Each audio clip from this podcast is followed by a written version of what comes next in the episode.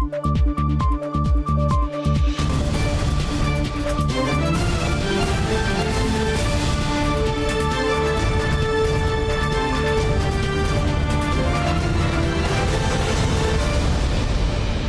键时刻带您迅速掌握潮流趋势，欢迎您收看《财经趋势四点零》，我是赵廷玉。首先带您看到台湾金元双雄因为涨价利多，三号股价暴喜，台积电重回十六兆市值，而联电股价也写二十一年高价。外资券商预估报价涨势可能还没结束，预估明年再调涨百分之六。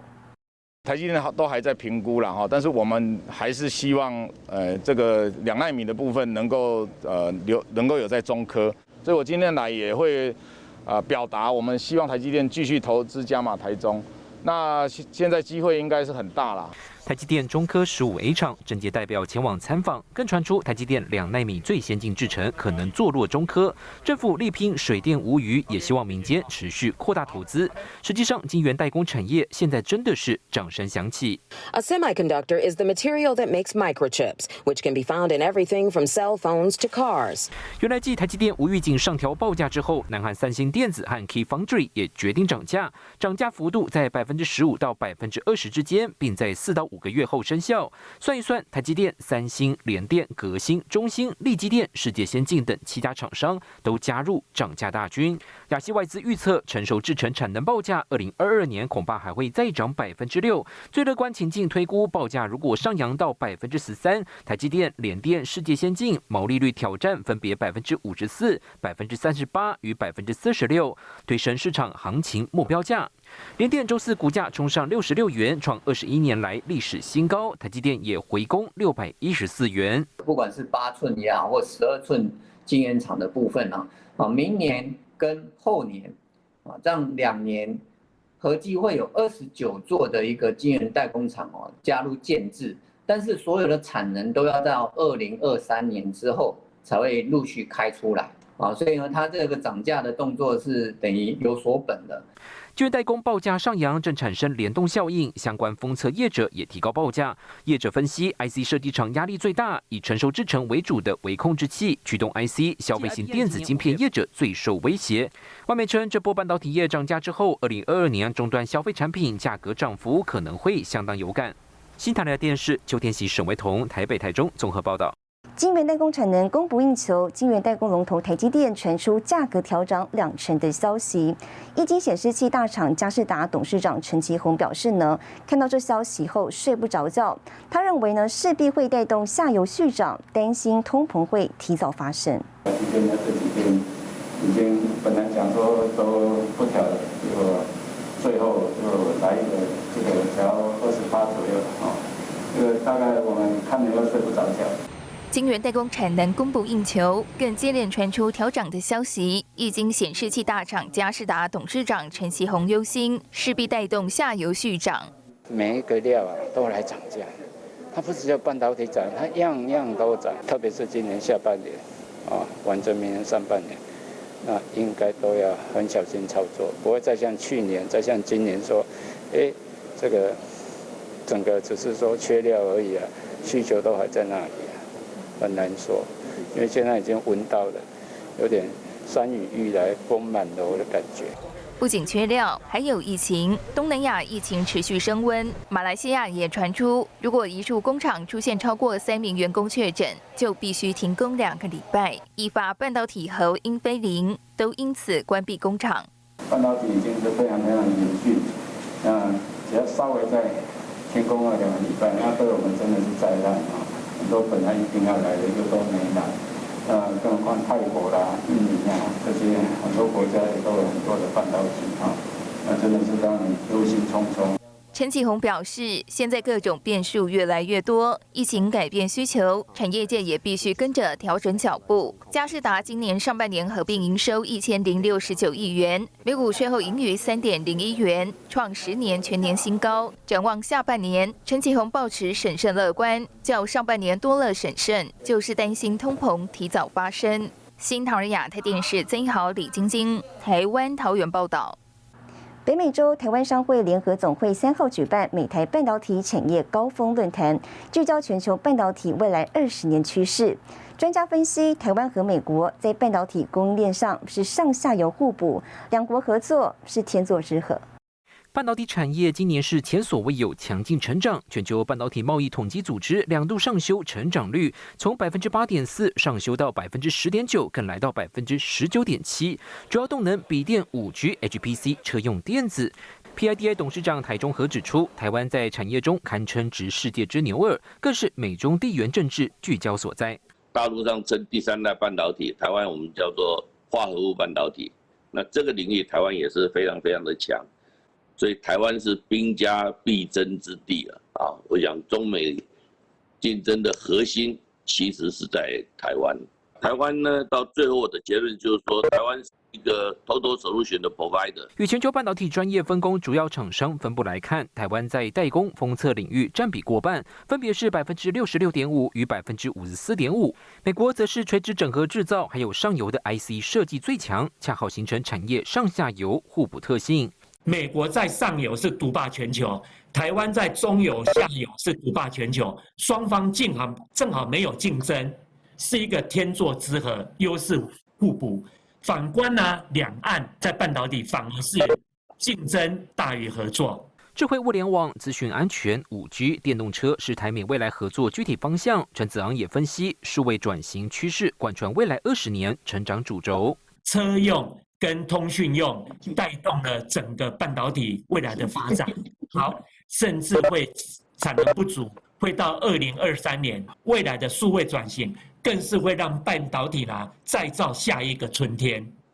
不过，产业也有隐忧，全球百分之八十产能高度集中在亚洲，十纳米以下高阶晶片百分之九十台湾生产，引发欧美各国忧虑。预料过去专业分工形态将出现变化，台积电前往全球设厂可能带来的后续影响，势必要密切观察。新台记沈维彤，台湾台北报道。接着带您看到这一周的财经趋势短波。台湾经济研究院指出，Delta 变种病毒让全球产业供应链受到冲击，反应最明显的是电子零组件业的需求、原物料投入面等指标表现。七月电子业景气灯号由代表繁荣的红灯转为持平的绿灯。彭博社报道，博通执行长本周四表示，为了避免未来出现供过于求，决定执行供货纪律，牺牲一些眼前的销售成绩。他说，博通可以拉高营收数字，但这意味着在错误的地方增加库存。针对维珍银河太空飞行首秀所出现的偏航问题，九月三号，美国联邦航空管理局宣布，已经勒令停飞 Spaceship Two 飞船，直到完成调查。PC Gamer 报道，现在有一种全新电脑病毒，能够直接在显示卡元件上存储、执行恶意代码，避开主流防毒软体的检测。目前所知并不多，而且也无法得知这种病毒对资安的危险性有多大。新唐人亚太电视整理报道。马斯克旗下的低轨道卫星通讯星链计划就要来台湾了吗？根据平面媒体引述中华电信董事长谢基茂的说法表示，一旦星链计划登台，一定会进行合作，并预估登台的时间点将落在明年。法人指出，到时候台湾的产业链中，包括天线、地面接收站等零组件，有望吸引商机。太空中的低轨道卫星提供高速低延迟的网络服务，而马斯克推动的星链计划低轨道卫星计划来台发展。平面媒体报道，中华电信董事长谢继茂表示，一旦星链计划登台，一定会合作，将负责星链服务在台贩售。而登台的时间点预估落在二零二二年。我想我们的强项就是我们有地面站嘛，啊，然后我们有地面上非常好的光纤系统、光纤网络。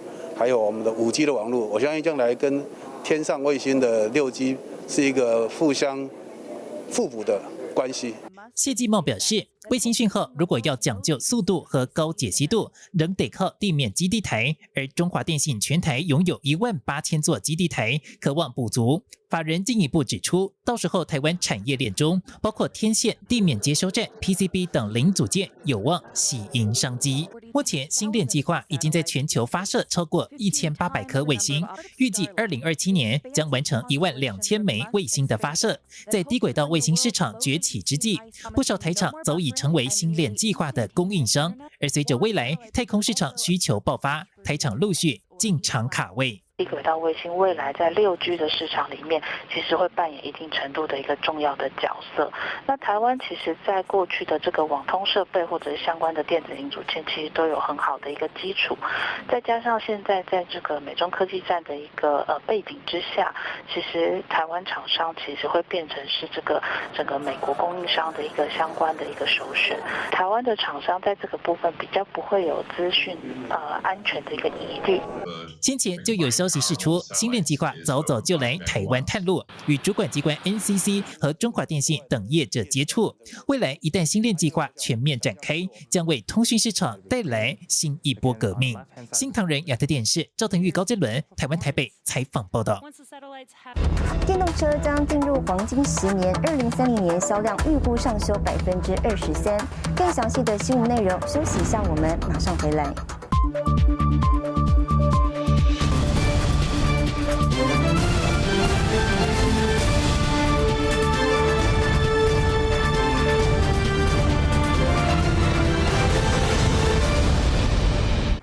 未来全球电动车市场需求快速成长，美国投资银行高盛上调全球电动车的总销量，二零三零年销量预估上修百分之二十三，来到三千两百万辆，看好电动车将迈入黄金十年。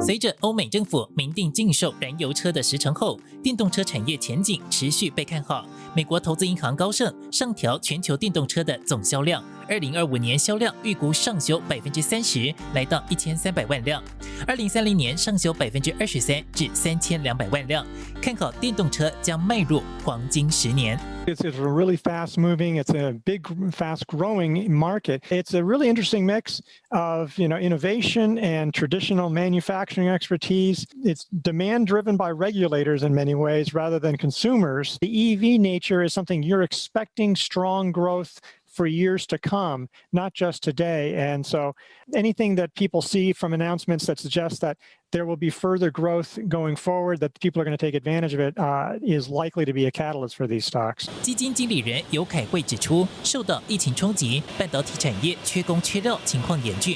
不过，市场对电动车的需求却丝毫未减。 不仅去年销量逆势年增长超过百分之四十，今年上半年销售量更出现爆炸性增长百分之一百六十，需求增幅超出预期。同时预示电动车长线十年到二十年将迎来百兆商。机已经悄然进行。If we're looking over the next, you know, 10 to 15 years, you're probably going to see more change in the automotive industry than we've seen in the previous 100 years. 随着全球近期接连爆出车用晶片荒与电池荒，凸显电动车需求殷切，相关供应链获利与股价未来有望水涨船高。新唐人亚太电视王冠林、赵廷玉整理报道。大厂人保举行股东会，看好今年业绩将持续成长。未来对五 G、半导体、医疗与车用电子加大投资力度。至于缺料问题是否影响第三季笔电出货，人保表示，目前积极备料，评估影响在控制范围。五 G 的到来也会让我们呢增加很多很多的商机，汽车电子以及呢我们在医疗方面的投入。我想这些呢都会获取呢，我们在未来几年里面，有拥有一个很好的一个成长的幅度跟空间。人保举行股东会，董事长许胜雄报告中表示，除了笔电外，也增加伺服器、人工智慧等非笔电项目。人保二零二零年合并营收约新台币一点零五兆元，年增百分之七。整体五 C 相关电子产品的总出货量达到一点零五亿台，年增百分之十四。针对目前缺料问题，人保表示，第三季笔电出货季增双位数，以及全年出货双位数年增的目标不变。我们当然受影响，绝对受影响，但是呢？看起来我们还没有影响到喘不过气来哦，长短料的问题不产生，你未来需要有比较多的报废哈，所以得是切界，可能大家要去小心的啦。应该明年初应该大部分的这个半导体大概可以舒缓了吧。人保预期车电业务今年可望成长百分之四十到五十，金额逼近百亿大关。日前宣布收购集团泰金宝美国厂，因应客户需求，快速提升车电布局。一部汽车呢，大概机器占的成本大概百分之六十到七十。这几年来一直演变到现在呢，一部汽车里面电电子的部品呢，大概占不个七成到八成的成本。对电子业来讲呢，它是非常重要切入的 timing。人保总经理汪宗斌指出，尽管欧美等市场仍受到疫情影响，但预期人保今年业绩有望较去年成长。未来对五 G、半导体、智慧医疗、车电领域投资会加大力道。新唐人亚太电视池千里张元婷，台湾台北采访报道。外媒报道，美国拜登政府呢有意批准华为采购汽车晶片，由于涉及长达两年的贸易管制清单，格外引起业界关注。专家研判，美国可能在不涉及国安领域放行部分车用晶片，但是呢，关键半导体设备领域、五 G 通讯等范围不会放松。华为宣称砸下十亿美金投入研发自驾电动车，今年四月找上车厂，宣传旗下自动驾驶系统还有电动车布局。外媒报道，美国拜登政府有意放行华为购买汽车晶片，尤其正值阿富汗事件当下，格外敏感。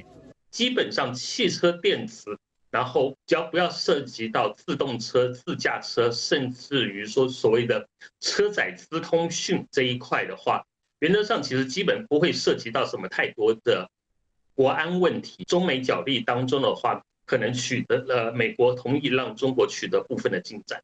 二零一九年开始，华为被列入实体管制清单。美国商务部重申，对华为政策立场并未松绑或修正。资深产业分析师柴焕新观察，拜登政府对中有三步政策：围堵中共在地缘政治优势、台海、南海问题，还有高科技领域上围堵中共。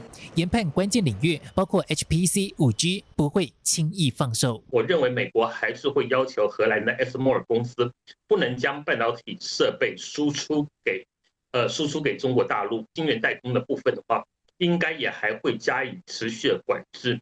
其次的话，就是手机晶片，还有就是伺服器相关的东西，应该在这个这些部分，美国应该也不会轻易的让步。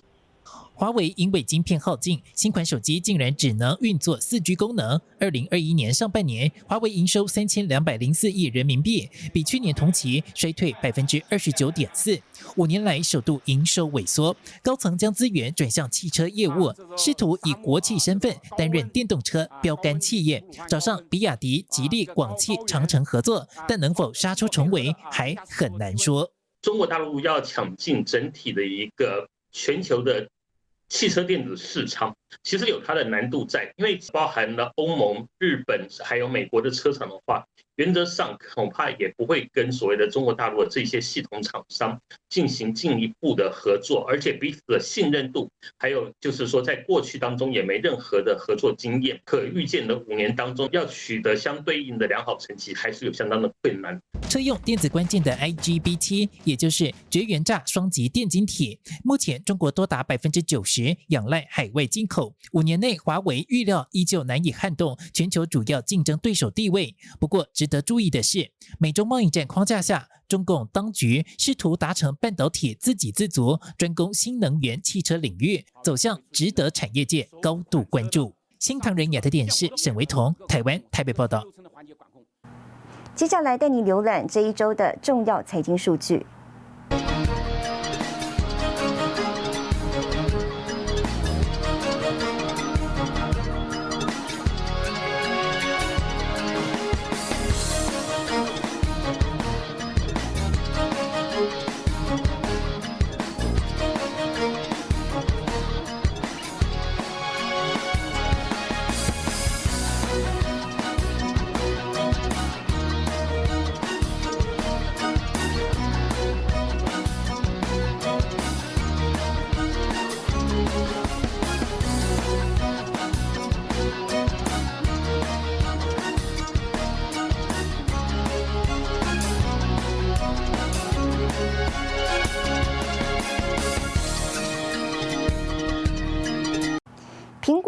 之一的中国厂立讯精密近期传出代工的 Apple Watch 没有通过苹果检验而遭退货，甚至呢大量裁员，股价闻讯大跌。尽管立讯已经在本周一澄清传闻，不过股价依然走低。红色供应链传出重大风波，路媒报道称，立讯精密代工苹果手表不合格，遭到退货。更传出立讯江苏嘉善工厂大量裁员。尽管官方出面驳斥市场说法，强调并非事实，但止不住投资忧虑。三十号，立讯精密大跌百分之六，市值蒸发一百六十亿人民币。三十一号，跌势依旧难止，就连大陆网友都质疑，立讯一年来暴跌近百分之四十，难道真的玩不动了？呃，我们其实看到立讯这几年这个发展哦，我觉得 Apple 它其实是在刻意的扶持立讯来跟这个红海来做一个对抗。原则上，这次传出这个消息哦，确实我觉得短线上。对立讯来讲，它是一个蛮大的一个打击。好，媒体报道，早在今年七月下旬，业界就传出立讯 Apple Watch S7 没通过苹果验证，主要是因为新手表边框以及 OLED 机构件设计有误。苹果目前重新设计该产品，但没有罚款和退货问题，不过可能导致 Apple Watch S7 初期上市产量不足，甚至延后开卖。当然，短期的部分，假如苹果希望如期的来做一个上市的话，那它确实它会增加台厂的。订单的部分，今年其实我们都遇普遍遇到是长短料的问题，所以到底会不会有实质的？这个转单哦，我觉得是可以预期哦，但是转单的量跟时间的长短的话哈，这个真的就要去后续的观察了。立讯目前是 Apple Watch S7 最大组装厂，订单就占了四成以上，是否转由第二、第三组装厂红海人保吃下，还得观察。专家指出，苹果今年明显有意扶持中国大陆在地供应链，中长期订单、陆期代工比重可能还是会持续增加。新台来的电视陈慧模、沈维彤，台湾台北报道。受苹果 M1 晶片启发，Google 将推自研笔电、平板晶片。更详细的新闻内容，休息一下，我们马上回来。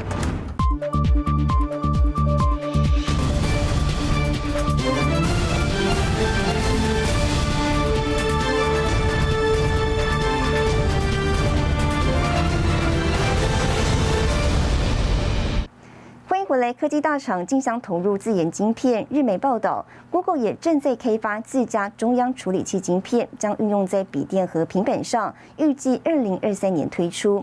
不过呢，投入自研晶片费用高昂，专家透露了，如果呢是使用最先进的五纳米制程，光是设计一款晶片成本就高达五亿美元。